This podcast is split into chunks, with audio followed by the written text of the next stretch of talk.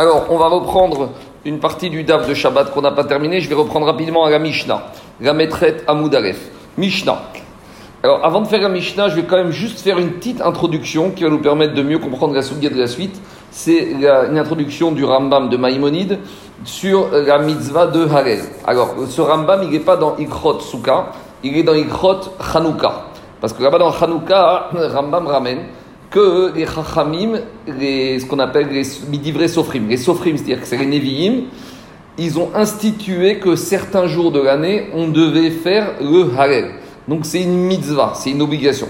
Alors il y a une marque chez les Rishonim, est-ce que c'est une mitzvah de la Torah ou c'est une mitzvah midivre sofrim? Mais d'un côté ou de l'autre, on arrive que c'est une mitzvah. Et donc si c'est une mitzvah, c'est une obligation. C'est quoi ces jours-là? C'est les jours où on termine le Harel.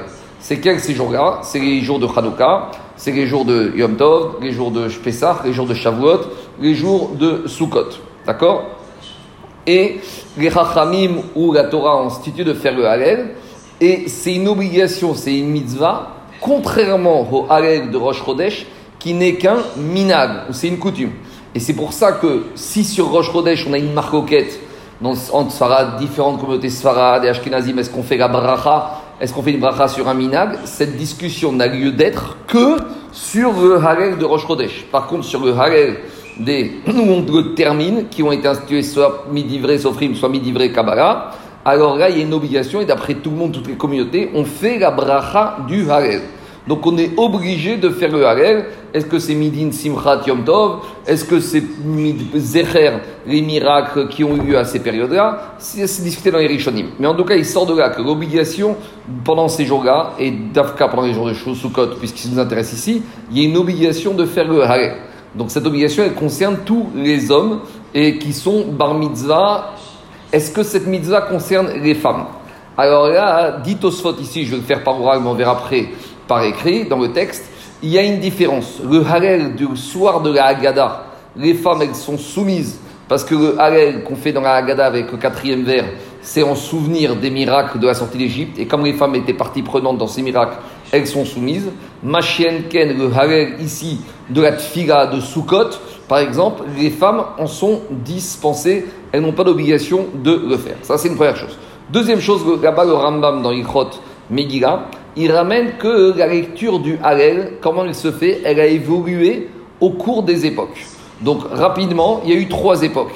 Il y a eu l'époque euh, avant l'Agmara, il y a eu l'époque de l'Agmara, et il y a à l'époque de Rambam, donc on va dire au XIe siècle. À l'époque, avant l'Agmara, à l'époque on va dire du Beth Amikdash, alors on verra qu'il y a des personnes qui ne savaient pas faire le Hallel. Donc comment se passait? Il y avait un monsieur, le Chazan, qui faisait pour tout le monde. Et tout le monde s'acquittait. Et comment tout le monde s'acquittait, on verra. Après, il y a eu une deuxième époque, l'époque de la Gemara, où euh, les gens étaient déjà plus instruits et chacun faisait le Halel pour soi, avec pendant le Halel certains passages dits par le Chagar Tzibour et que le répétait. On verra. Et après, dit le Rambam, dit Rambam maintenant, de nos jours, donc à l'époque du Rambam, il a dit il y a tellement de minagim, il y a tellement de coutumes différentes, de façons de faire, que chacun a ses minagim différents par rapport à comment se, se passe la prière de Harel. Donc, comme on suit dans certaines synagogues, il y en a qui répètent deux fois Odecha Kalitani, il y en a qui chantent Ma'ashiv Hashem, il y en a qui répètent Odu Hashem Kitov, d'autres qui disent Kiloram Chazdo, d'autres qui répètent Odu Hashem Kitov Chazdo. Ça dit au Rambam depuis le XIe siècle, il y a tellement de minagim, pas dans le sens de la mitzvah, puisqu'on a dit que, par exemple, à Sukkot, c'est une obligation, c'est un chiyuv. Mais dans l'application de ces mitzvahs, il y a tellement de minagim que chacun fait comme il a l'habitude de faire. Donc ça, c'est une petite introduction sur le Harel, et on va revoir également ça dans la Gemara et dans Rashi. Alors, on y va. Mishaya Eved, je reprends la Mishnah, on va la reprendre. Mishaya Eved o Isha, celui qui avait un esclave ou une femme au katan, ou un petit. Et c'est une femme ou l'esclave ou le petit qui fait le Harel. Donc comme c'est une mitzvah, la femme, elle est dispensée parce que c'est une mitzvah qui est liée au temps. Le Eved, il est assimilé à la femme, donc il est dispensé. Le Katan, il est dispensé puisqu'il est par mitzvah. Et maintenant, on a demandé à une de ces trois catégories de personnes d'acquitter le tzibour du harem. Alors dit la Mishnah, Makrin Oto One Achareen. Machien Omrim. Tout ce que la femme, l'esclave ou le petit va dire, la personne qui veut s'acquitter avec eux ne pourra pas s'acquitter. Parce qu'il y a un principe, quelqu'un qui n'est pas soumis à la mitzvah, ne peut pas acquitter les autres de la mitzvah. Donc, par exemple, on va prendre un cas extrême, on est à Sukkot, on a un petit ou qui monte faire le Harel, alors, dit la Mishnah, on est à Haren, mais On sera obligé de répéter mot pour mot.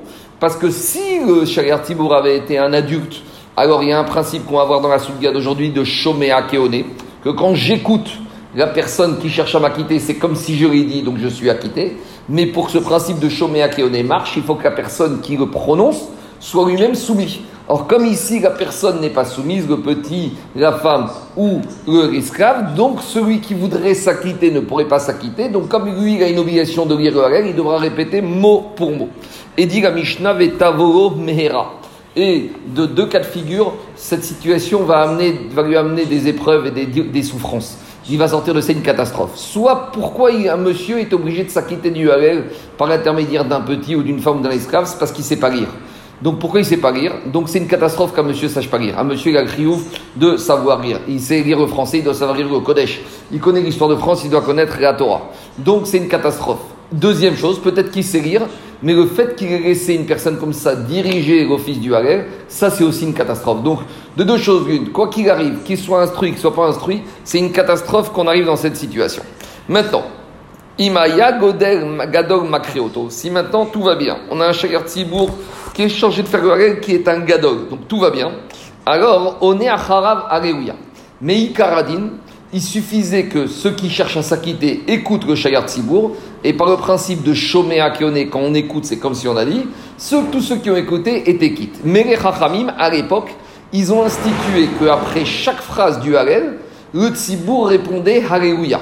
Rambam explique, il a fait le compte. Par exemple, ça commençait comme ça. Alléluia Havde Hashem, ça c'est Tsibour qui disait, et tout le monde répétait, et Alléluia. Yehishem Hashem Mevorach, tout le monde disait Alléluia. Et ainsi de suite. Betzet Israël Mitzraim, Bet Yaakov tout le monde disait Alléluia.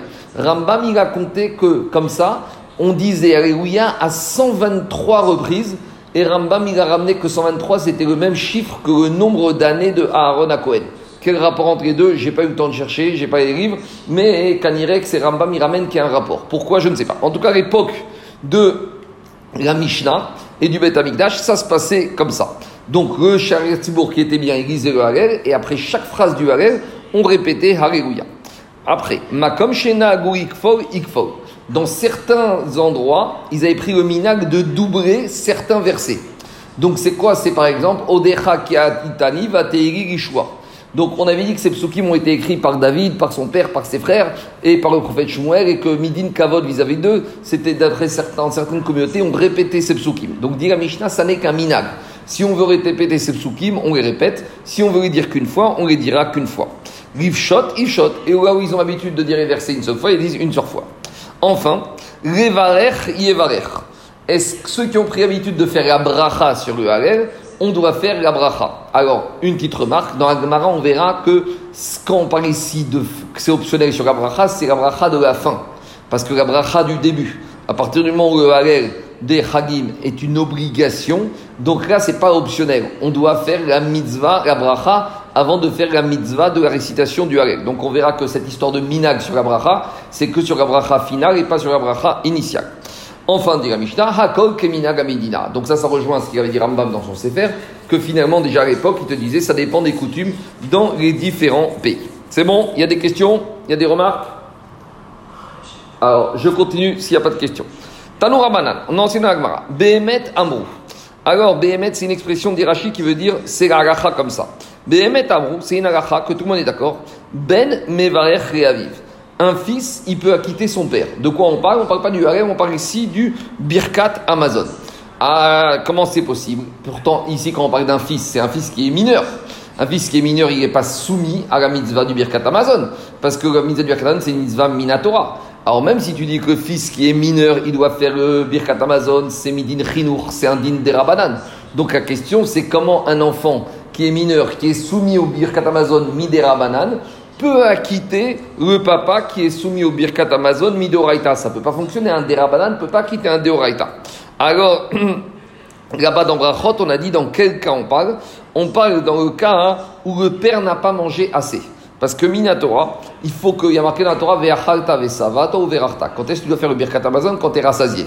Minatora, quand est-ce que tu es rassasié? Quand tu as mangé plus que Kabetza. Mais les Chachamim, ils ont dit, même si tu as mangé que Kazaït, tu es déjà chayav du Birkat Amazon. Donc ce riouf du Birkat Amazon du père, ce n'est qu'un, il n'a pas mangé assez, donc c'est qu'un riouf d'Erabanan.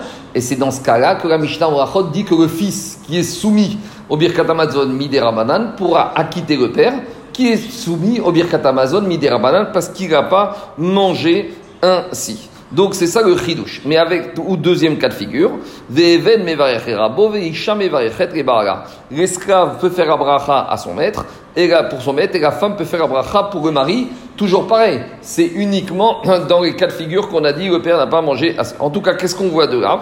Pourquoi on a ramené ça ici? On a ramené ça ici par rapport à notre Mishnah. On te dit de la même manière, c'est pas idéal qu'un père il puisse pas faire le birkat Amazon, il a besoin de son fils, son esclave ou de sa femme pour s'acquitter. Et pourquoi il peut pas le faire? Donc c'est le même cas de Mishnah, Mishnah parce qu'il ne sait pas le faire. Ou peut-être qu'il n'a pas envie de faire et il dit aux autres de s'acquitter. Et donc de la même manière, Abraïta dit comme dans la Mishnah chez nous, à Chachamim, ils ont dit cette situation n'est pas idéale.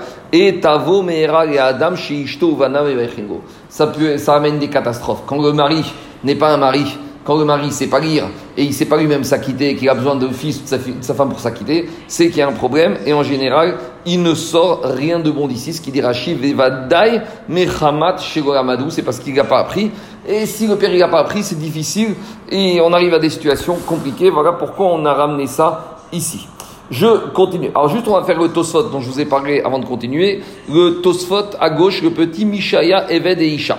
Demande Tosfot, dans la Mishnah, on a l'impression que si la femme elle a fait le Harel, elle ne peut pas quitter les hommes. Et ça, c'est un pourquoi? Parce que la femme n'est pas soumise au Harel. Alors, dire le Tosfot Mashmakan de Ishaptura Me'are de Sukkot Vechen de. Donc, on voit de là que la femme, a priori, elle est dispensée du Harel de Sukkot et de Shvit et de Shavuot. Veta'ama Mishum de Mitzvah Shazman Gramei. Et dit c'est normal parce que comme le c'est une mitzvah qui dépend du temps positif, donc comme elle est, la femme elle est dispensée, elle ne peut pas la quitter. Alors demande au sotafagav des be'arek des repsachim mashma des mechayev be'arbakosot ou mistamagotiknu arbakosot erek de gomer vergada. Ah, il te dit, et pourtant, concernant le harel qu'on dit à la fin de la Haggadah, avec le quatrième vers, la femme, est soumise. Alors, euh, c'est une mise malgré tout qui est autant. Alors, dit Tosfot, shane harel de aganes bah, en ayubeoton. Et ça va kanvo aganes amour? Dit il y a une différence entre le harel de la Haggadah et le harel de la Tfilah qu'on fait à Sukkot et à Shavuot. Le règle de la Haggadah, il est Zecher Ganes en souvenir du miracle de la sortie d'Égypte. Or, les femmes étant partie prenante dans, le nez de la sortie d'Égypte, donc c'est pour ça qu'elles sont soumises. Machem Ken ici, ici c'est pas un Harel qui est Zecher Ganes de Sukkot, c'est un Harel qui est midi de Simchat Yom Tov, donc c'est pour ça que la femme, elle en est dispensée. C'est bon? Il y a des questions, je peux continuer? Je continue. Amar Rava, Rava il a dit. Alors, on va pouvoir tirer beaucoup d'enseignements de ces de, du Harel, comment ça se faisait à l'époque, pour nous dans la vie de tous les jours. Alors, on va faire d'abord Rashi qui va mettre les choses au clair. Regardez ce que dit Rashi. Le premier Rashi en haut, Miminaga de On peut apprendre beaucoup d'alachot des minagim du Harel. Mima roim, shenuagim arshav beyamenu betaknesiot.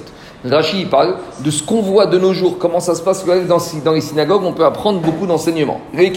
À l'époque de la Mishnah, on a dit, de Bet Amikdash, on a dit que comment ça se passait dans les synagogues? On a dit qu'à l'époque, Cher Tzibouri disait une phrase du Hallel et tout le monde disait Alléluia comme a dit Rambam 123 fois. Mais à l'époque de la, Mishnah, de la Gemara, ça avait déjà changé. Comment ça se passait? À l'époque de l'Agmara, le Tzibour ne répondait qu'à deux reprises Alléluia. Veomrim kol imamakre. Et dit Rashi, à l'époque de l'Agmara, tout le monde récitait en même temps le Harel avec le Shegar Tzibour. Ad Odou, Veonim Odou Acharav, jusqu'à qu'on arrive Odou Hashem Kitov, et tout le monde disait Odou Hashem Kitov. Vechozrin Vekorimimo Ad Ana, et après on continue à lire tous ensemble le Harel jusqu'à Ana Hashem Oshiana, Veonim Ana Hashem Veana Atzkechana Acharav comme dit Rashi, on fait nous de nos jours. Et donc, à l'époque de Rashi, on n'est déjà même plus comme à l'époque de la Mishnah, où le Cher Tzibour disait chaque phrase du Hallel, et tout le Tzibour ne disait rien, et répondait après chaque phrase Alléluia. Et il te dit,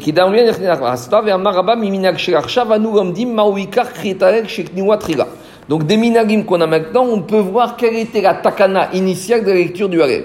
Et pourquoi à l'époque de la Gemara, de la, de la Mishnah, tout le monde ne lisait pas le Harel, c'était le et tout le monde ne répondait que Alléluia? Et dit Rachid, les fiches Akol Chavin Bikriato, parce que tout le monde doit faire la mitzvah du Harel pendant la fête, Vehen Akol Bekinbo. Et à l'époque, pas tout le monde ne connaissait le Harel. Donc sûrement, peut-être qu'ils n'avaient pas, j'ai du mal à croire qu'ils étaient ignorants, mais parce qu'ils n'avaient pas des livres. Donc il y avait peut-être qu'un livre dans la synagogue. Donc tout le monde ne pouvait pas le lire ensemble. Donc qu'est-ce qu'ils avaient fait à l'époque de la Mishnah? Tiknu Echad Kore, ils ont insisté que le Cher Tzibour, il va faire, Ve'achorim Shomim, et tout le monde va écouter, Ve'akol Onim Miktsat, et ils vont répondre Alléluia. Neknesiotem Bekin, et maintenant que dans les synagogues tout le monde connaît, Ve'korin Otokuro, et tout le monde fait le Harel, Afal Piken Otnin Shtepeamim Alléluia. À deux reprises, le Tzibour va dire Alléluia, Ve'odu Hashem Ve'ana. Et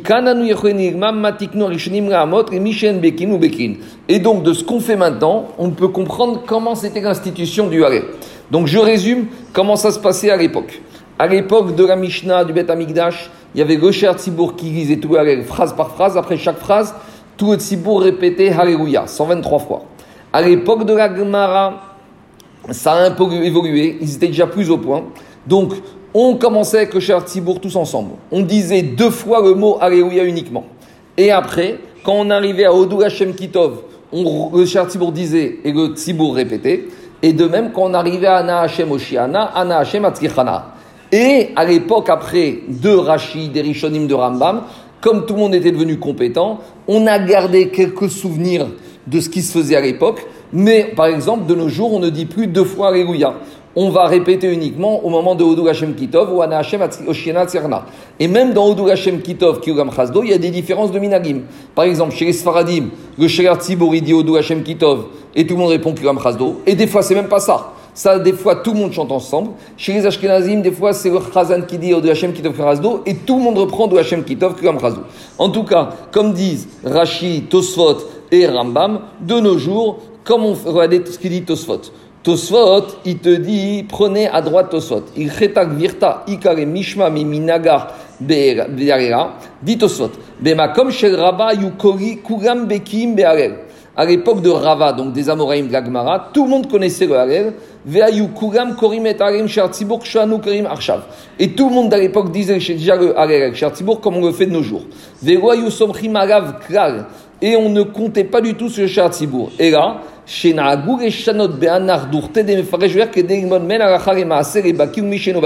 Cependant, malgré tout, on s'habituait, on faisait encore quelques répétitions, comme à l'époque de la Mishnah, pour savoir qu'au cas où il y aurait des gens de nos jours qui ne soient pas compétents, qui ne sachent pas lire, ils peuvent aussi s'acquitter de cette manière-là. Et après, Tormin Tosot dit pourquoi de nos jours on fait plus du tout comme ça, tout le monde fait ensemble? Mishum deminaga karere,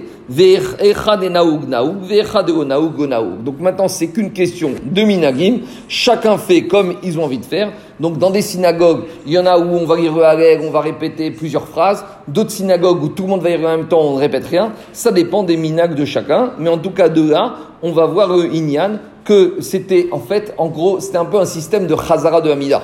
De la même manière qu'on sait que la Chazara de Hamida a été instituée pour ceux qui ne savent pas faire la Hamida, donc les Amaharet.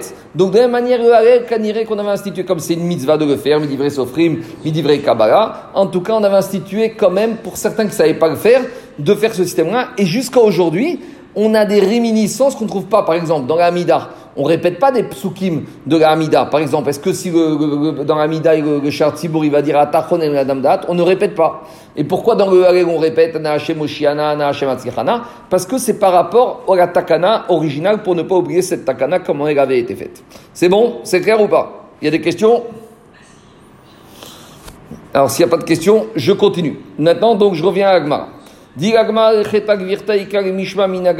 Ou Omer Alléluia, donc à l'époque de la Mishnah, le Cher Tzibori commençait à dire Alléluia Avde Hashem, Hen Omrim Alléluia. Tout le monde disait Alléluia. Mikan, chez Mitzvah Gaanot Alléluia. Donc à l'époque, il y avait une mitzvah que le Tzibour réponde Alléluia après chaque phrase du Harel. Ou Omer Alléluia Avde Hashem? Donc il commence le Harel, le Cher Tzibori dit Alléluia Avde Hashem, Vehen Omrim Alléluia. Et le Tzibour répétait Alléluia. Mikan, De là, on voit, chez Maya Gadol Makreoto, si le Tzibour c'était un adulte, donc qui pouvait acquitter, on n'était pas obligé de reprendre toute la phrase qu'il a dit, uniquement on disait On est Acharav Hariouya. Ou Omer Odou Hashem. Alors, lui, il, après il disait Odou Hashem, Ve'en Omrim Odou Hashem. Ça, c'est certains passages où, même à l'époque, on ne suffisait pas de dire Alléluia, on devait reprendre tout le début de la phrase. Donc quand on commençait ce qu'on appelle un nouveau Pérec, un nouveau Teirim, le Shar Tzibour la première phrase, et là le Tzibour répétait en entier. Mikan chez Mitzvah Hanot Rashi Prakim. Donc à l'époque c'était ça le minag, que le début de chaque Teirim, le Shar disait la phrase une fois, et après tout le monde l'a répété. Itmarname, et on a enseigné ça, Marafran Baraba Mitzvah Hanot Rashi Prakim. On continue. Le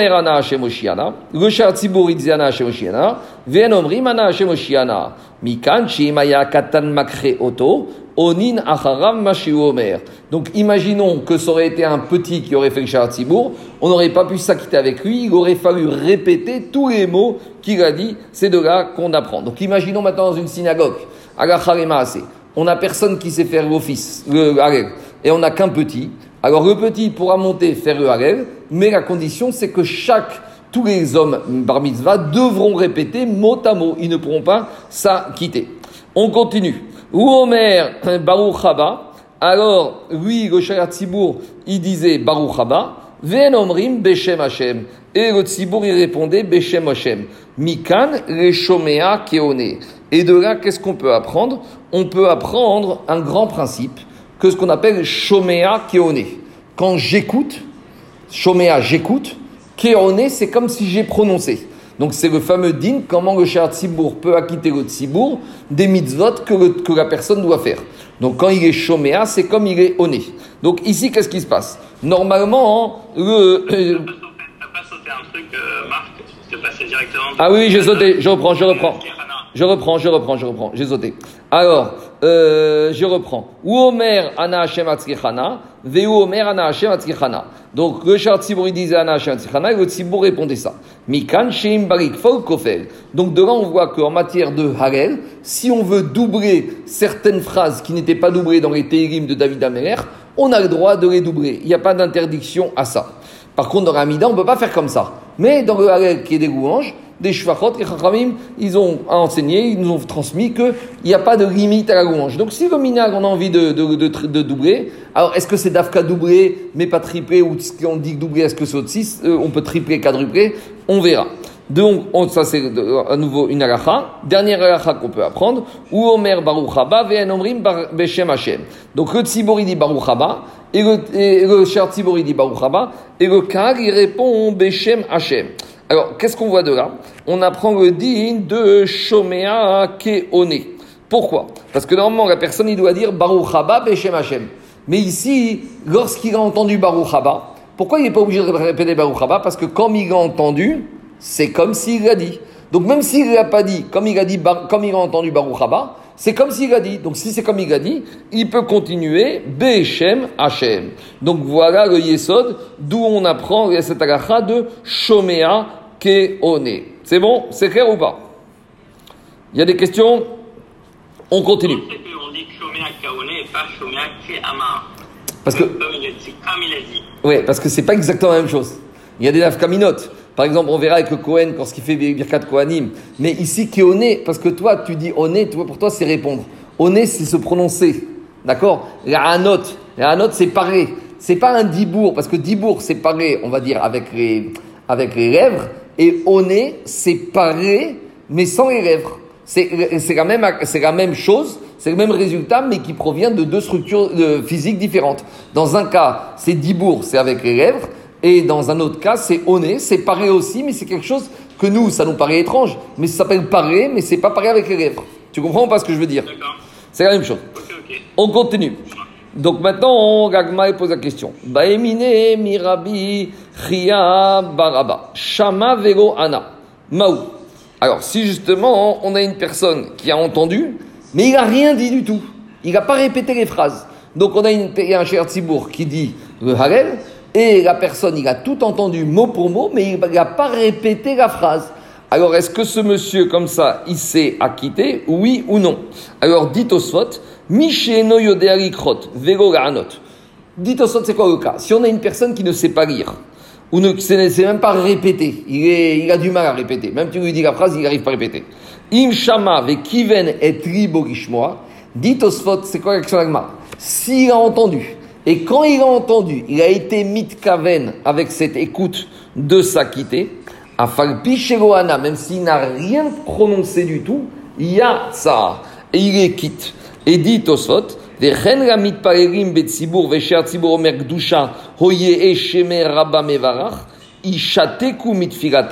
donc si par exemple Tosfot te dit la si détends ta, ta amida, t'as pas terminé ta amida, et il y a le shayar tzibour qui arrive à la kedusha, alors maintenant toi tu tu peux pas répondre pendant ta amida, t'as pas le droit de dire des mots étrangers à la amida.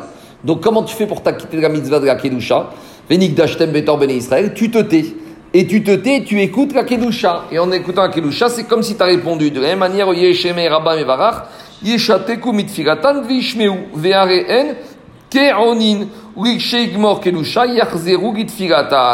Et lorsque la Kedusha sera finie, le monsieur qui prie reviendra et terminera sa Amida, Rav Gaon, Gdolot.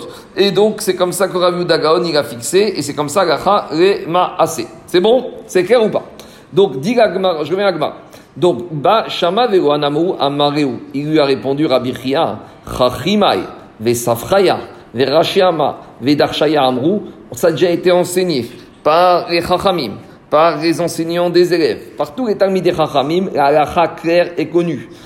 Euh, Shama Vegoana, si un monsieur n'a fait qu'entendre, comme a dit Tosfot, en étant mitkaven de s'acquitter de cette audition, même s'il n'a rien dit, il y a ça il est acquitté. Donc, c'est ça le principe. Maintenant, il y a une chakira, il y a une chéra qui est posée par le, khatam, par le Si on a fait du mixte, on a fait du moitié-moitié, en gros, est-ce qu'il est préférable de faire du 100% de dire le ou du 100% d'écouter le Mais si maintenant on fait du mixte, une partie on l'a dit et une partie on l'écoute, est-ce que ça passe aussi ou pas? Alors, a priori, il dit au Chazonish qu'on voit de la ça passe, parce que qu'est-ce qu'on a dit? On a dit que si le monsieur a entendu Baruch Haba et il a dit Beshem Hashem, il s'acquitte. Or, quand il écoute Baruch Haba et qu'il termine avec Beshem Hashem, il a fait du mixte. Sur 50%, il a dit et 50%, il a écouté.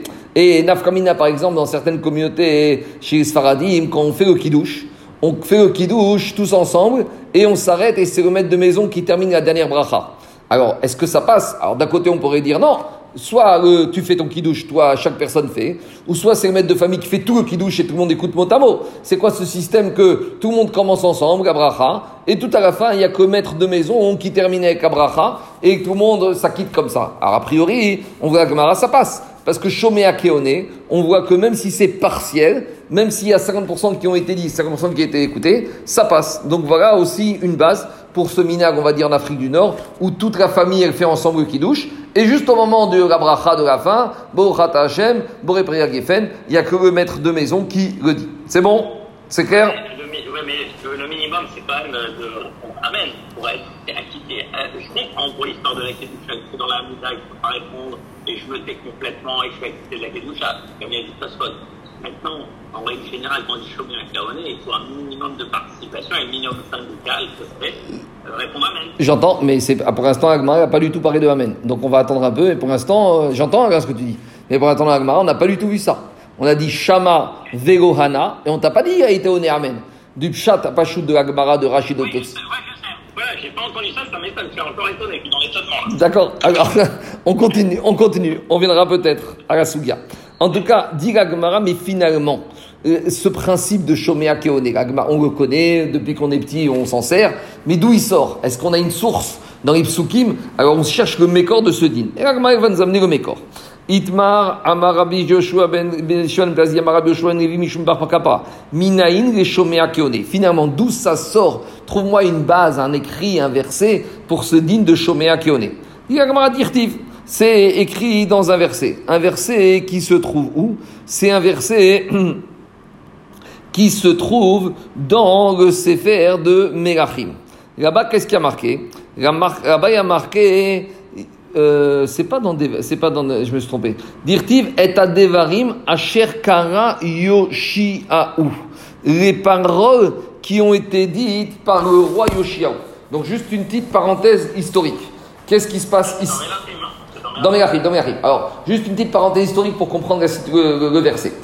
vers la fin du, de la période du deuxième temple, dans la deuxième partie du premier temple, il y avait roi Chizkio Amer. Chizkio Amer, ne voulait pas avoir d'enfants parce qu'il avait vu que ses enfants, il y a des mécrans, que je lui a dit, c'est pas ton problème. Et donc, il s'est marié, il a eu des enfants, et un enfant a été un roi qui a été terrible dans l'histoire du peuple juif qui s'appelait Ménaché. Et donc Ménaché, c'était un rachat, c'est lui qui a amené une idole dans le Kodesh HaKodashim, le 17 Tammuz. Il a régné pendant 52 ans, et pendant 55 ans. pendant 55 ans, il s'est évertué que tous les venus Israël, ils oublient la Torah. Et après sa mort, il y a eu son fils Amon, qui lui a succédé, et lui aussi, il a continué dans ce derrière. Après Amon, il y a eu Yoshiaou. Et lui, Yoshiaou, le fils de Amon, lui, il a ramené tout le peuple juif à la Torah. Et il a demandé de renforcer la construction du Beth Amikdash et les mitzvot. Et à l'époque de Yoshiaou, il y avait un Kohen Gadol qui s'appelle Chikiaou. Et Chikiaou à Kohen Gadol, il s'est posé la question sur quoi il faut mettre l'accent que les juifs ils vont se renforcer dans la Torah et les mitzvot. Et il a trouvé le Sefer Torah qui avait été écrit par Moshe Rabbeinu que justement Yoménaché avait caché et avait brûlé. Et là-bas, lorsque le Kohen Gadol Chikiaou, il a ouvert le Sefer Torah écrit par Moshe que Ménaché avait caché, quand il a ouvert le Sefer Torah, il est arrivé à la page de la paracha de Kitavo. Donc, paracha de cette semaine, la paracha de la semaine prochaine. Tout le monde sait que la paracha de Kitavo, ça parle des Torachot, des reproches. Et là-bas, il y a marqué Yorech Hashem Otravet Magecha Takim Agecha Ego a une des clarotes, il prophétise qu'Akadosh Baruch il va envoyer en exil le roi et tout le peuple. Et donc, le Rikeo Cohen Agadol, quand il a trouvé ça, il a montré ça à Shafan. Shafan, c'était le script du roi. Et maintenant, Shafan, le script du roi, il a été devant le roi Yoshiaou et il lui a récité cette euh, et quand il a entendu ça, Yoshiaou, le Rechou, il a déchiré ses vêtements et il a envoyé un, demander conseil à la prophétesse Houda. On avait parlé de Houda une fois, c'était la, septième génération descendante de Yoshua, c'était une femme. Il lui a demandé qu'est-ce qu'il faut que les Israël fassent pour faire Teshuvah. Et elle lui a répondu, Houda, que que, que si ça continue comme ça, Kadosh risque d'envoyer euh, les, les, malheurs sur le peuple juif, mais que si le peuple juif se prie et fait tchouva, il ne va pas arriver tous ces événements malheureux. Donc maintenant je reviens à la Gemara. Donc qu'est-ce qui a marqué? Il y a marqué là-bas Et Asher Yoshiaou. C'est les paroles qui ont été lues par le roi Yoshiaou dans ce livre. Demande à Gemara Yoshiaou Karan, mais c'est pas le roi Yoshiaou, Yoshiaou qui a lu la Tochacha dans ce livre qui avait été trouvé par le Kohen Gadol on a dit que c'est qui qui a lu ces versets Vealo Shafan Keran, c'est Shafan, le script du roi, qui les a lus devant le roi Yoshiaou, et ça c'est marqué d'Irtiv. Il y a marqué dans le Sefer Melachim, Vaikraou Shafan, et Koradevarim Il y a marqué que Shafan, il a lu tous ces événements malheureux devant le roi Yoshiaou. Donc comment tu me dis, comment le verset dans Melachim me dit que c'est le roi Yoshiaou qui les a lus et là, Mikan Il faut dire, Béhémet, en fait, c'était quoi? C'était ce qu'on a dit. C'est le roi, c'est Shafan le scribe qui a lu ces versets. Alors pourquoi la Torah, pourquoi le Sefer Melachim dit que c'est le roi Yoshio qui les a lus C'est comme il les a entendus de Shafan. Le prophète nous dit c'est comme s'il les a lus. Donc de là on apprend le principe. Shomea Keone. Quelqu'un qui a entendu, c'est comme s'il a lu par lui-même. Donc voilà le Yesod, voilà le Mécor du din de Shomea Keone. Alors demande Agmara Vedigma Batar de Karan ou Shafan Krayoshiaou. Mais dit, Agmara, peut-être en fait il y a eu deux lectures. D'abord, Shafan, il a lu ses Torachot de Sefer Devarim devant Yoshiaou. Et après, Yoshiaou, le roi, à nouveau, il les a relus. Et donc, quand le prophète dit qu'il les a lus, c'est qu'il les a vraiment lus. C'est pas imaginable de dire que c'est le roi Yoshiaou qui les a lus. Dirtiv, parce que après, dans Meachim, qu'est-ce qui a marqué? Il a marqué quand il a dit au, roi Yoshiaou, Yahan vecha, quand tu as entendu, tu lui as dit que je me crois tu t'es plié, tu as plié ton cœur, va tirnarif ne'achem et Lorsque tu as écouté ces paroles, tu t'es plié et tu as fait tchouva. Donc qu'est-ce que dit le verset? Veshom acha velo C'est quand tu as entendu, mais pas quand tu as lu. Donc c'est la preuve que quoi? Que Yoshiaou, il a entendu ces paroles du script du Sofer qui était Shafan, et malgré tout, le Sefer Melachidi, on lui compte comme s'il les avait lus. Donc, c'est là, de là, on apprend le grand principe, Shomea, Ke, One. Voilà, tout le mécor du din, c'est un, un din important parce que tous les jours on s'en sert. Tous les jours, on s'acquitte de mitzvot grâce au Shagar Tzibour dans les synagogues. Combien de mitzvot sont acquittés par la Kriya euh, bon, le chauffard aussi, etc., etc. Sur quoi reposent toutes ces mitzvot qu'on fait en étant acquittés par quelqu'un d'autre, qui douche, comme Motzi, grâce au principe de Shomé qu'on apprend de ce verset de Merachim. Il y a des questions? C'est bon? Je continue. Amar, Rava. Rava, il a enseigné. L'orema inish baruch haba ve'adar beshem Hashem. Rava, il te dit, il faut éviter de marquer un espace quand tu dis la phrase de baruch haba beshem Hashem. Parce que si tu t'arrêtes entre baruch haba et beshem Hashem, on a l'impression que quand tu dis beshem Hashem, il repose sur rien. Si tu dis baruch haba, tu t'arrêtes 5 secondes, tu dis beshem Hashem, on a l'impression que beshem Hashem, et quand tu dis au nom d'Hachem, on Hachem par rapport à quoi On se rappelle plus de ce que tu as dit avant. Donc, c'est pas une manière de faire. Et là, comment il faut dire Baruch Hashba Beshem Hashem Be'adade. De, suivi d'un seul souffle, faut le dire ensemble. Amaré Rav Safra, hein, Moshe Shapir Ka'amarta. Alors, il a dit Rav Safra, une question, il a dit Je suis étonné. Moshe Shapir Ka'amarta, c'est une, forme de question. Moshe, toi, tu es comme Moshe, tu es comme Gadol Shapir Ka'amarta, comment tu peux dire ça? Même si un monsieur il se concentre et il dit Baruch Haba. Et il s'arrête 5 secondes, Beshem Hashem, c'est derrière des fois de parler comme ça, de s'interrompre au milieu de sa phrase. C'est pas parce qu'il s'est interrompu en Baruch Haba et Beshem Hashem qu'on va pas dire que Beshem Hashem, il est relié à Baruch Haba. Donc, à la il n'y a pas de problème, même si on a marqué un temps de respiration, on peut le faire. Ve'amarava, de la même manière, avec Adi, Rabba, Ve'adar Mevarach. C'est pas bien de dire Yesheme Rabba que son nom soit grandi et après tu dis qu'il soit béni. Parce que ça peut laisser penser que le mot béni, il n'est pas rattaché à quelque chose d'autre. A priori, il faudrait dire ensemble. Amar Rav Safra, il lui a dit la même objection. Moshe Shapir Ka Martin Era Atam Veacha Suke Miltaou Veretrenba. Il n'y a pas de problème, même si tu marques un peu de respiration, comme s'il est dans un seul mouvement, alors va que le début et la fin de la phrase sont rajoutés en, sont, en vont ensemble. Je continue ma comme chez Fort, on a dit dans le Harel, lorsqu'on a pris dans certaines communautés, certaines synagogues, de doubler certains versets, alors où Alors, ce Inyan, on avait vu dans Rashi, dans la Mishnah, c'est quoi? C'est que comme au début du Minametzar, il y a beaucoup de versets qui sont doublés par David Améler. D'accord? Hashem, Hashem, Hashem, après Ouamout Kirchie, Vegamavet, Tanani, après Pitruish, Tzedek, Donc, comme tout le début de Minametzar, c'est les versets qui sont doublés, alors quand on arrive au Decha Kianitani, Even Masodim, il y en a qui ont pris l'habitude, comme on avait dit par Kavod à l'égard de David, de Améler, de Ishaï, de ses frères de Shmuel, que eux ils ont dit ces phrases, de les doubler. Donc c'est pour ça que certains ont l'habitude de les doubler, jusqu'à aujourd'hui on voit ça dans certaines communautés. Tana Rabbi, Rabbi Kofer Badvarim. Alors Rabbi a dit Kofer Badvarim, à partir de Ana Hashem Oshiana, on peut doubler.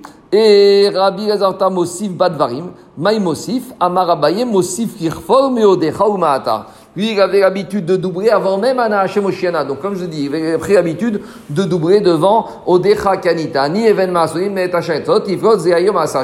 Et après, Ana Hashem Oshiana, Ana Oshiana, on double, etc., etc. On continue comme c'est doublé, comme ça a été fait dans ces Fertérim de David Améler.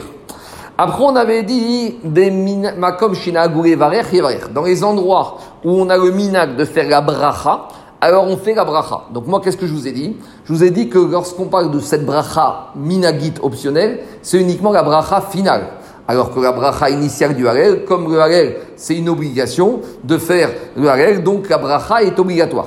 Demande Ephraim, c'est quoi cette bracha sur la mitzvah du Harel? J'ai vu une explication qui est très belle qui dit que c'est ce qu'on appelle birkat aneini. Explication. On sait que normalement, avant de tirer profit de quoi qu'il soit dans le monde, on doit faire une bracha. On n'a pas le droit de profiter dans ce monde si on n'a pas fait de bracha préalable. Par exemple, j'ai pas le droit de sentir quelque chose, de profiter de la, bonne hauteur si j'ai pas fait la bracha de Bessamim. J'ai pas le droit de manger une pêche si j'ai pas fait Boré Donc, il dit, je crois que c'est Khatopser, il dit comme ça. Quand je vais faire le Harel, ma neshama, elle va être née de ce Harel. Donc, puisque Maneshama va être né, ça justifie de faire une bracha avant que Maneshama, elle soit née. Il y a d'autres explications, mais je, je pense que c'est vraiment, elle est très belle de dire que même ce ressentiment, ce profit qui n'est, on va dire, que spirituel, justifie et exige qu'avant d'en tirer profit, même quelque chose qui est totalement abstrait, ça justifie de faire une bracha avant de commencer. Donc Agmar va préciser ce que je vous ai dit. Amar Abaye, Abaye a dit, quand est-ce qu'on a dit que la bracha dans la règle c'est optionnel Roshna C'est uniquement la bracha finale. Fanav, mais la bracha initiale, mitzvah levarer il y a une mitzvah avant de faire le halel, de faire la bracha. Et d'où on sait ça? Des Raviuda Marshmel, Raviuda Yedionoshmel, Kol la mitzvot kuran mevarech alen over et asiatan. Toutes les mitzvot, avant de les faire, on doit faire une bracha. Et la bracha doit être faite avant l'accomplissement de la mitzvah. Donc, comme je dis, avant de profiter de cette mitzvah qu'on va faire, on doit faire la bracha. Demande de D'où je sais que ce mot, ce mot over, ça veut dire faire avant. Parce que ce qu'il a dit à Baye, toutes les mitzvot, il faut faire la bracha over. Et moi j'ai traduit over, c'est avant de faire la asiya. D'où on sait que le mot over veut dire préalablement. Alors Agmar ramène trois sources. Akikar, va y avoir et akushi. Là-bas il a marqué que quoi? Que Achimatz, il a couru euh, par, à travers le chemin et il est passé devant, donc avant, devant le couchi.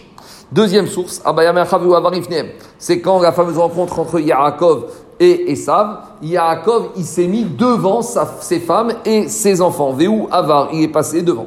Troisième source, Veiba meacha, il y a marqué Vayavor malkam ifnehem, le roi il est passé devant eux, donc avant Miachon, précédé, va Hachem Berocha, Hachem esté à sa tête. C'est bon? Alors, on va faire un peu Tosfot. Donc, on va faire les deux Tosfot. Premier Tosfot en haut à gauche, Aval et Fanav Mitzvah Avant de faire Halel, il y a une obligation de faire la bracha. Donc, je rappelle, ça c'est pour les Halel qui sont midin mitzvah. Donc les règles des fêtes, les règles de Hanouka. Par contre, règle de Rosh Chodesh, c'est Kaminag, on a la marcoquette, est-ce qu'on fait la bracha ou pas?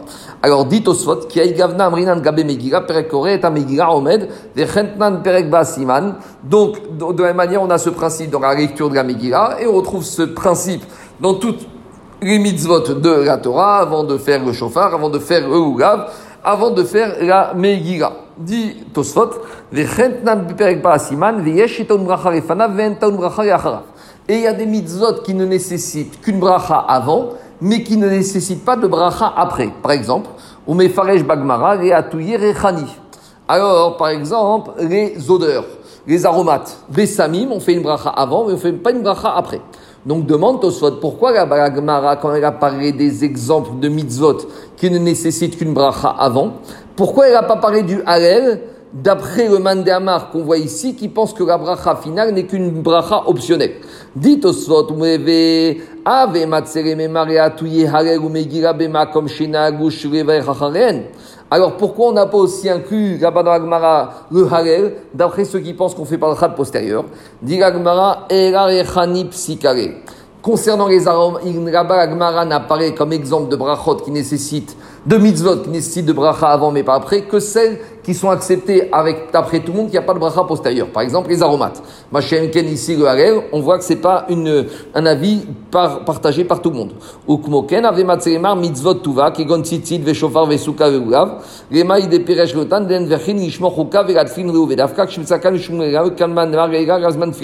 Donc, Tosfot dit, mais on aurait pu aussi citer, il y a beaucoup d'autres mitzvot qui nécessitent une bracha avant, et pas de bracha après. Donc un vrai travail de recherche, c'est de prendre toutes les mitzvot de la Torah, de les mettre dans deux catégories, celles qui nécessitent une mitzvah avant, celles qui nécessitent une mitzvah après, et d'essayer de comprendre pourquoi dans ce cas-là il y a une mitzvah avant, une bracha avant, et pourquoi dans ce cas-là il y a aussi une bracha après.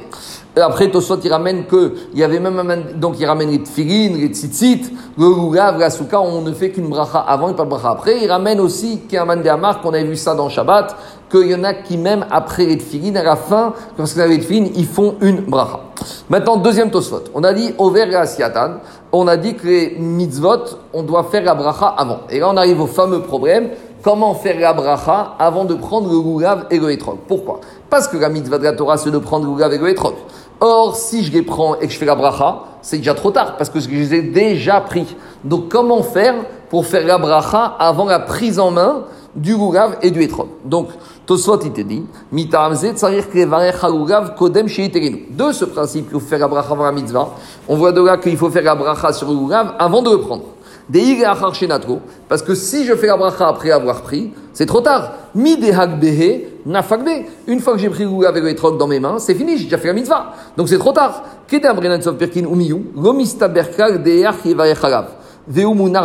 Alors, dit Osfot, c'est pas mistaber de dire que quoi? Qu'on va laisser le lulav dans le pot, le etrog dans sa boîte, et qu'on va faire la bracha, et qu'après on va le sortir. Donc maintenant on a un problème technique, parce que si tu laisses dans le pot, dans la boîte, a priori, c'est pas logique de faire un bracha alors t'as pas les, les, mitzvot qui sont devant toi. Si tu prends dans les mains et tu fais la bracha, c'est déjà trop tard, donc comment faire? Alors, dit Matin Par exemple, Tosfot te dit, les tfilin, quand est-ce qu'on fait la bracha? Mishat, Anachat, Chat, Kishia. On met le tfilin, et au moment où on sert, on fait Ukshartam, là on fait la bracha. Donc, on, fait la bracha, et en terminant la bracha, on sert, donc ça s'appelle Over et Asiatan. Et tant que le tfilin n'est pas mis, je ne fais pas la bracha. Donc je ne vais pas mettre, laisser mon tfilin dans la boîte, faire la bracha. Je prends mon tfilin, je le sors, je le mets sur mon bras, je m'apprête à le serrer je fais ma bracha. Donc dit au soit, c'est pareil dans le C'est pas mistaber de dire que je laisse le goulav et le etrog dans la boîte et que je fais la bracha. Mais maintenant dans le j'ai un problème parce que dès que je le sors de la boîte et que je les prends dans les mains, j'ai déjà fait ma bracha. Alors j'ai déjà fait un mitzvah. Alors comment je fais? Alors il te dit, Veshema mishiatri gito ugav kodem shiito gaetrog mevarech. Va une.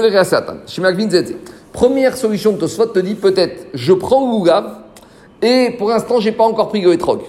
Et juste avant de prendre le etrog, je fais la bracha. Pourquoi? Parce qu'on a dit que comme les quatre minimes sont interdépendantes, donc tant que j'ai pas pris le etrog, j'ai pas fait encore mitzvah. Donc peut-être je prends mon ugav et je reste mon etrog. Je fais un ugav et à ce moment-là je prends mon etrog. Deuxième solution dit Tosfot, Deuxième solution, c'est comme la plupart des communautés font de nos jours. On prend le Lugav et on prend le Etrog à l'envers. Et on verra plus loin que la mitzvah de Netirat Lugav, c'est quand le Lugav et le Etrog sont pris dans le sens où ils poussent. Donc en prenant les deux et en mettant le etrog à l'envers, j'ai pas encore fait ma mitzvah. Donc je fais un bracha avec mon etrog à l'envers et quand je finis mon bracha, je retourne mon etrog. Et là, je suis Donc Tosot, tu te dis, on n'est pas obligé de retourner l'étrog. Tu peux aussi retourner le goulav. Alors c'est vrai que c'est plus simple de retourner le etrog, mais le même fonctionnement. Et par exemple, si j'ai un etrog gros comme une pastèque, avec c'est compliqué à retourner, alors je peux très, très bien retourner à la place, que grave, c'est le même principe. C'est ça qui te qui dit. Mitzvot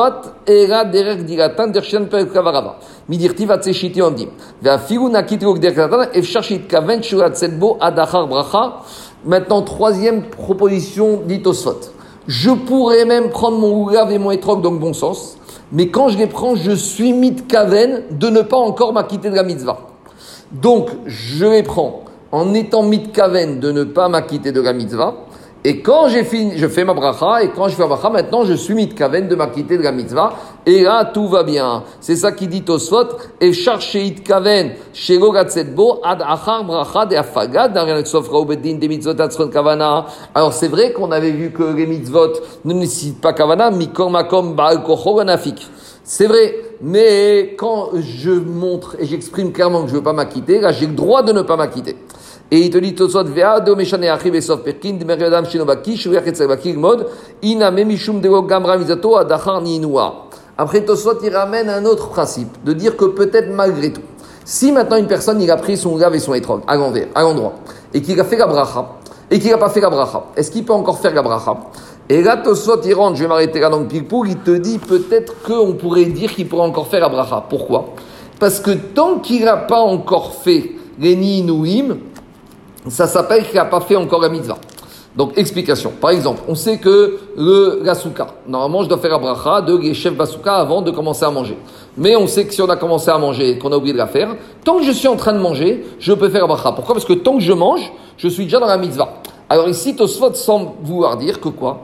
C'est pas grave. Imaginons que j'ai fait euh, mon mon et mon etrog, j'ai pas fait ma bracha. C'est pas grave, je pourrais la faire encore quand au moment où je vais faire un Hachem au Shena, je vais faire une secouée.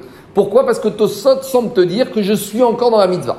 Maintenant, c'est quand même embêtant, parce que qu'est-ce qu'on a vu la semaine dernière? On a vu que les Niinouim, c'était que Shiare mitzvah. C'était un reste de la mitzvah. C'est même pas ça le Icar. Le Icar mitzvah, c'est de prendre Oulav et le Etrog. Les Ninouim secoués, on a dit que c'est comme la Tenoufa, c'est les Shiraïm. C'est bien, mais c'est pas le Icar mitzvah. Donc, comment se fait que Tosfot ici semble dire que même si je suis encore en faire Ninouim, je peux encore faire Abraha, ça veut dire que je suis encore dans la mitzvah. Alors, expliquez mes farshim que, malgré tout, même si le Icar de la mitzvah, c'est de prendre Oulav et le malgré tout, tout le processus du Goulav, même avec les Ninouim, ça s'appelle encore je suis dans la mitzvah. Donc si je suis encore dans la mitzvah, et que je pourrais encore faire la bracha. Donc je vais m'arrêter là parce qu'on... On peut considérer que les Ninouim qu'on fait avant le Hallel, dans les quatre directions, c'est ça qui, qui constitue la Nestila.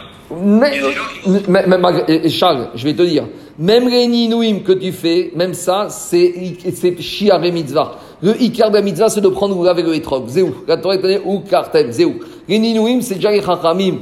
Mais.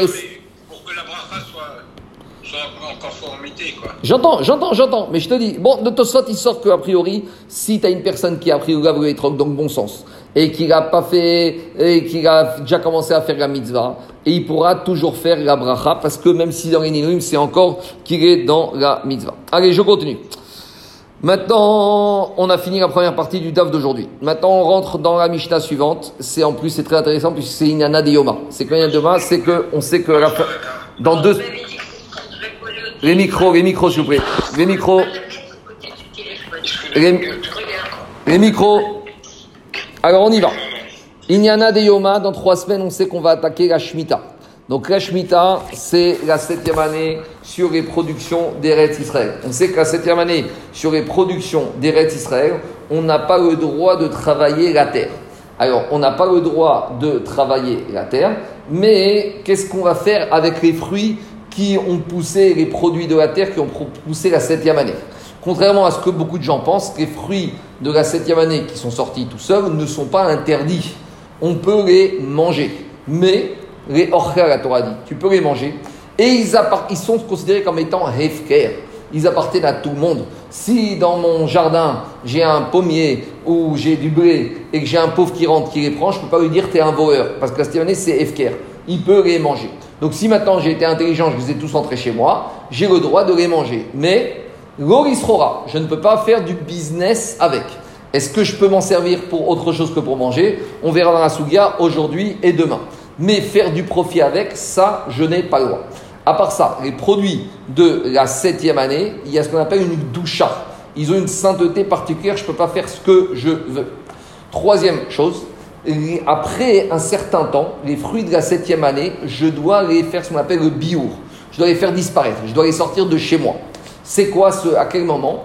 Alors on verra, c'est quand j'ai un produit qui n'existe plus dans les champs, alors à ce moment-là, il doit plus, s'il vient de la septième année qu'il est chez moi, je dois le faire sortir avec une date limite, la quatrième année, qui suit la Shemitah. On verra ça en détail. En tout cas, ce qui nous intéresse ici, c'est que les fruits de la septième année de la Shvi'it, de la Shemitah, on ne peut pas en faire du business. Mais on peut les manger, on peut en profiter. Et ici, la Gemara, la Mishnah va se poser la question qu'en est-il par rapport à faire une mitzvah avec un produit de la septième année? Alors, la mitzvah, ça ne posera pas de problème. Mais qu'en est-il d'acheter un étrog ou un loulav de la septième année à un juif qui n'observe pas les dînes de la Shemitah? Donc, ça, c'est vraiment un problème d'actualité. Donc, on va voir comment ça se passe. Maintenant, dernière remarque qu'est-ce qu'on appelle les fruits de la septième année? Est-ce qu'on va d'après le bourgeonnement ou on va d'après la cueillette? Donc on verra qu'il y aura une différence entre les différentes sortes de produits qu'il y a dans le jardin, dans la terre. Ça va dépendre si c'est des arbres ou si c'est des fruits. Est-ce qu'on va d'après le bourgeonnement ou d'après la cueillette? Parce que si ça a bourgeonné la sixième année et que c'était cueilli la septième année, j'ai pas de problème si je vais d'après le bourgeonnement. Mais si je vais d'après la cueillette, alors, et que j'ai cueilli la septième année, même si ça a bourgeonné la sixième année, ça s'appelle déjà des fruits de chévite. Donc, ça, c'est quelques, euh, quelques propos liminaires, mais maintenant, on va rentrer un peu dans le détail. Alors, dit la Mishnah comme ça.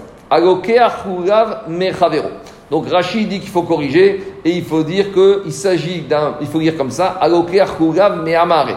On a un monsieur qui a acheté un loulav d'un Amaretz. Amaretz, c'est un juif ignorant qu'on soupçonne de ne pas respecter les règles de Shevit. Alors, qu'est-ce qui se passe ici? Notenlo etrog bematana. Donc quand on dit que ce monsieur il a acheté un gougave, c'est pas le gougave, il a acheté quatre espèces chez un vendeur de quatre espèces. Alors là, dit la Mishnah, il y a un problème. C'est que le etrog que ce juif va acheter chez Amaretz, il risque d'être un etrog de la Shemitah. Et donc, j'ai pas le droit de donner de l'argent à ce Amaretz juif au nom du etrog. Parce que si je lui donne de l'argent, je crains qu'avec cet argent, il va faire du business. Or, cet argent, comme il est équivalent, il, a été, il, correspond à un fruit de la septième année. Donc cet argent, il prend le statut comme un fruit de la septième année. L'argent devient de la septième année. Cet argent ne peut être là que pour être consommé. Or, étant donné que ce juif ignorant ne connaît pas les règles, je crains que quoi? Je crains qu'il va faire du business avec cet argent, il va en faire du commerce. Et donc ça, c'est un problème. Et ici, tu pourrais dire, mais attends, laisse-moi tranquille, moi j'ai fait ce qu'il fallait faire, euh, ce juif ignorant, c'est son problème. Il y a un principe qu'on appelle dans la Torah, l'ifner hiver, l'otiten mirchau. Devant un aveugle, ne mets pas d'embûche. Donc si je sais que je mets de l'argent dans les mains de ce Hamaret et qui ne risque pas de respecter et qui ne va pas respecter les règles de la cheville sur cet argent, donc je l'envoie en massacre.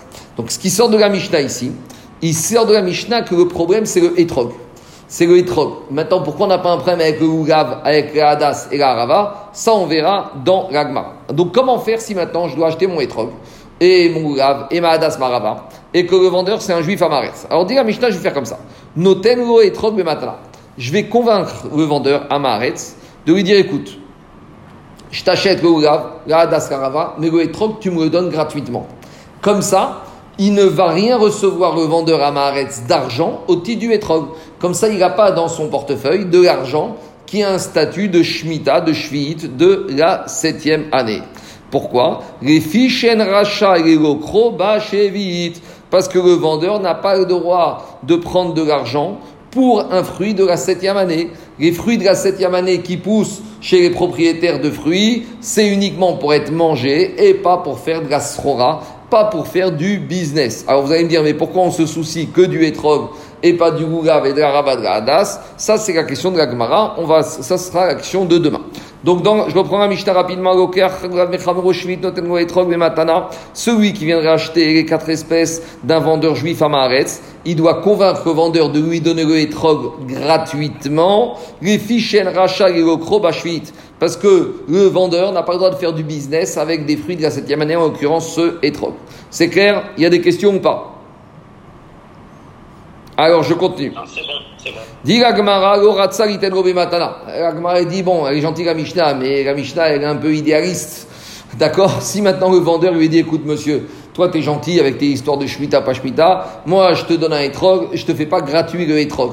Tu me le payes. Donc si maintenant le vendeur il veut pas lui donner gratuitement, il veut de l'argent, de la monnaie sonnante et trébuchante. Alors comment je fais? Alors, je ne lui paye pas, j'ai pas arba minime. Ah, j'ai pas de hétrog, j'ai pas hétrog, je peux rien faire du tout.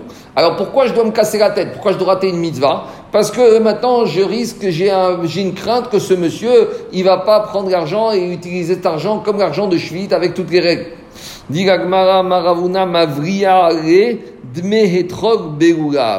Alors, maintenant, qu'est-ce qu'il va dire l'acheteur au vendeur? Il va dire, écoute, c'est quoi? Je te montre combien tu devais me vendre? Le bouquet, tu devais me le vendre. Le loulav, tu devais me vendre 200 euros. La ravradassa, 50 euros chacun, ça fait 300 euros. Et le etrog, 100 euros, ça fait 400 euros. Et il dit, c'est quoi? Je te paye pour le loulav. Sur la facture, tu me mets loulav 300. Un ravadas 50-50 et etrog 0. Donc, il va vendre le loulav plus cher. Et comme ça, il va lui donner il va lui donner le hétrog gratuitement et comme ça le vendeur il sera d'accord. Il voulait toucher 400 euros, il a 400 euros. Juste sur la facture, au lieu d'écrire Ougav 200 et hétrog 100, tu m'écris Ougav 300 et hétrog 0. Mais dit la mais je comprends pas, quel est ton problème? Vérité vraie, Bédia. Pourquoi finalement tu pourrais pas payer l'argent directement pour le hétrog Parce que qu'est-ce qu'on a dit? On a dit que l'argent de la chvite, on a, les produits de la année, on ne doit pas en faire, on peut manger, on ne doit pas en faire du business. Donc, maintenant, le vendeur, ce hétrog, il y a deux possibilités. Soit il le mange, donc, soit il le vend. Alors, si maintenant le vendeur, il a 10 hétrogs, et il va dire, moi, j'ai pas besoin de manger 10 hétrogs, je vais en manger 9. Et le dixième, je vais le vendre. Ah, et qu'est-ce que tu vas faire avec l'argent? Ben, Avec l'argent, je vais m'acheter des tomates. Donc, c'est bien, c'est permis ça, puisque maintenant, l'argent qu'il va recevoir en contrepartie du étrog de la Shemitah. Cet étrog maintenant devient étrog shvit. Et cet argent shvit, on peut s'en servir pour manger. Alors dit la Gemara, vérité vraie, pourquoi il ne va pas lui donner la valeur du étrog Pourquoi on n'a pas le droit de donner la valeur d'un fruit de la shvit à un vendeur à Maharetz Dit la Gemara, les fichen mosrin meperot shvit et Maharetz. Pourquoi Parce que dit la Gemara, les Chachamim n'ont pas voulu qu'on mette dans la main de Amaharetz de l'argent qui a la Gdusha Shvit. Regardez ce que dit Rashi. En mosrin meperot de Torah amra vero esrora. La Torah, concernant les fruits de la septième année, qu'est-ce qu'elle a dit? Elle a dit les fruits de la Shvit, c'est pour être mangé, pas pour faire du business. Chez Ravin Reid parce que tout l'argent ou tous les fruits de la septième année, ou tout l'équivalent argent de ces fruits de la septième année, doit finir par être disparaître, par être consommé ou sortir de la maison. Et si maintenant il a de l'argent de la septième année, il ne doit pas le mettre au coffre-fort et après s'en servir la huitième, neuvième année pour faire du business. Il doit le dépenser et manger avec. Et les vendeurs juifs ignorants, les soupçonnés de garder cet argent. C'est pour ça qu'on ne va pas leur mettre de l'argent qui a une valeur de chevite. Pourquoi? Ben, On ne va pas leur dire, on leur fait pas confiance qu'avec cet argent, ils vont dépenser. Alors, des Donc voilà pourquoi on ne peut pas prendre le risque de d'acheter ce hétrog contre l'argent. Parce que le hétrog qui est de la chevite, maintenant, la gdoucha du hétrog va se transformer, elle va se passer sur l'argent. Et cet argent, maintenant, il a la gdoucha de et il a les critères de chevite et il doit respecter chevite, c'est-à-dire que le propriétaire doit faire disparaître cet argent, il doit le dépenser. Et on soupçonne le propriétaire de mettre cet argent au coffre et de le garder pour après et de commencer à faire du business. Et la Torah, elle ne veut pas de ça. Voilà tout ça pourquoi on ne le fait pas? À cause du risque de l'ifne hiver, gotiten, mirchov. Je reviens à Gemara d'Itania. D'où on sait ça? Parce qu'Abraïta a dit En mosrin me perot shvit amaretz yoter imazon shlosh seudot. Gabraïta a dit au maximum, au maximum au maximum, quelle somme d'argent tu peux donner à un maret sans contrepartie d'un fruit schwit Uniquement l'argent qui va permettre d'acheter à ce monsieur vendeur de quoi faire ses trois séoudotes de Shabbat. Parce que ça, il va être obligé de dépenser. Mais plus que ça, tu peux pas lui donner. Veim massa. Et si avec tout ça, imaginons qu'un juif il veut donner de l'argent contre des produits schwit à un maret, plus que de quoi acheter trois repas. Et après coup, il se rend compte. Alors maintenant, le juif, l'acheteur, il est très embêté. Qu'est-ce qu'il doit faire? Il doit dire comme ça. Il va faire une sorte de pidion. Par exemple, on a maintenant, qu'est-ce qui se passe? On a maintenant, on a, on a maintenant un monsieur, il a, il a acheté pour 100 euros de fruits de la septième année à un Maharetz. Et il n'avait pas le droit de lui donner 100 euros. Donc maintenant, les 100 euros qui sont chez le Ham ils ont une valeur de 100 euros de Schwitt. Or, le Hamaretz, avec 100 euros, c'est beaucoup trop pour lui, parce que pour son repas de Shabbat, il a besoin que de 50 euros. Donc, il a 50 euros qui sont risqués, qui vont rester maintenant chez l'Hamaretz, et qui risquent de ne pas dépenser, et ça, c'est un problème. Alors, qu'est-ce qu'il va faire, l'acheteur? Il va dire L'acheteur, il va dire quoi? J'ai des fruits chez moi de la sixième année pour 50 euros. Je vais transférer la Gdusha, qui a sur les 50 euros, qui sont chez maintenant le vendeur, cette doucha de cheville, je vais l'enlever des 50 euros du vendeur et je vais les transférer sur mes fruits qui sont chez moi de la sixième année. Et mes fruits de la sixième année qui n'étaient rien du tout, qui étaient chourines, maintenant pour 50 euros, ils vont devenir shvit et je devrais respecter avec ces nouveaux fruits de valeur 50 euros tous les critères de shvit. Uva veorchan bigdushan shvit. Et dans ces cas de figure, l'acheteur, il va devoir consommer tous ces fruits sur lesquels il a transféré la Gdusha Chevit pendant la septième année, avec toute la rigueur de la septième année. Comme dit il pourra manger, il pourra boire, il pourra s'enduire, allumer les bougies. Tout ça, c'est permis de faire avec les fruits de la septième année. C'est bon? Il y a des questions ou pas? S'il n'y a pas de questions, je continue. Dans quel cas on parle? Dans quel cas on a dit que on a le droit de donner un peu d'argent au vendeur à Maharetz dans une limite de trois repas de Shabbat. Beokeach min mufkar. Dans quel cas on aura le droit de faire ça? Uniquement si on sait que quoi? On sait que les fruits que le vendeur il a vendus à l'acheteur proviennent d'un champ d'un champ que quoi? Que que qu'il était Beokar Minaufkar. C'est dans le cas où l'acheteur, il a vu que le vendeur, il a ramassé ses fruits chez un terrain qui était à l'abandon. Donc comme c'est un terrain qui est à l'abandon, alors on ne soupçonne pas le vendeur de faire du commerce des fruits de la chevite. Par contre, Meshumar, mais si l'acheteur, il a acheté les fruits du vendeur dans un terrain qui était bien gardé, alors dans ce cas-là, le vendeur est considéré comme étant soupçonné de faire du business avec les fruits de la septième année. Alors là, elle a dit la Braïta, Isar Asur. Là, j'ai rien le droit d'acheter de ce vendeur, même pas une petite somme d'argent, même pas euh, de quoi faire deux repas de Shabbat, parce que on va soupçonner le vendeur d'utiliser l'argent à des fins qui ne sont pas permises par les de la Shvit. Donc voilà la Braïta. Donc qu'est-ce qui sort de là? Il sort de là que quand est-ce qu'on a autorisé d'acheter un peu C'est uniquement quand on a vu que le vendeur il a pris ses fruits d'un terrain qui était, on va dire, efker, qui était abandonné, sur lequel les fruits apportaient un tour. Mais si c'est un terrain qui était gardé, ça veut dire que sur ça, il y a tous les dîmes de la. Alors là, on soupçonne le vendeur de faire n'importe quoi. Demande Gemara Metiv Rav Sheshen Omina Mifka, Shalosh Seudot Vetugo. Rav il objecté, il a dit Mais quand, si maintenant le vendeur il, t'a vendu des fruits d'un terrain qui était abandonné t'as dit que tu peux pas lui payer plus que la valeur de trois repas de Shabbat, Vetugo et pas plus que ça, hormis nous. Pourtant, on a enseigné dans une Mishnah de Shvit, Hapigam. Donc, Pigam, c'est toutes sortes de- d'herbes. Ve'ayir Vuzin. Irvuzin, à nouveau, c'est ce qu'on appelle des, des, des, des herbes. C'est proche des, des feuilles de vigne. Et Vea Shitim. Ishprouch, c'est un légume. C'est de la rue et de l'oseille. Bon, oseille. Chalagugot. Chalagugot, c'est du poulpide. Je sais pas ce que c'est. Kouzbar chez Béharim. Kouzbar chez Béharim, c'est de la coriandre qui pousse dans les montagnes. Akarpas chez Banéarot, c'est du cresson. C'est un légume. D'accord? Après, on continue. Vea Gargir Shel Efer. Gargir Shel Efer, c'est de l'origan. Et après, Pétorine Minama Aser. On a dit que tous ces produits-là, ils sont dispensés de la mitzvah de la dîme. Pourquoi? Parce que comme c'est des légumes qui valent tellement peu cher, personne, aucun propriétaire ne fait attention. Ils sont considérés comme étant hefker, comme étant abandonnés. Personne ne cultive des champs comme ça. Et on a dit que quand on a des produits qui sont hefker, il n'y a pas le digne de la dîme. Parce que ça, on apprend un verset, donc c'est faire des varim là-bas dans la paracha que sur quels produits on doit donner la dîme, uniquement sur des produits sur lesquels les propriétaires ils font attention et ils gardent. Mais sur des produits qui sont hefker, il n'y a pas de digne de maaser. En tout cas, donc tous ces légumes qui ont vraiment une valeur économique très faible, il n'y a pas de digne de, de maaser toutes, toutes les années.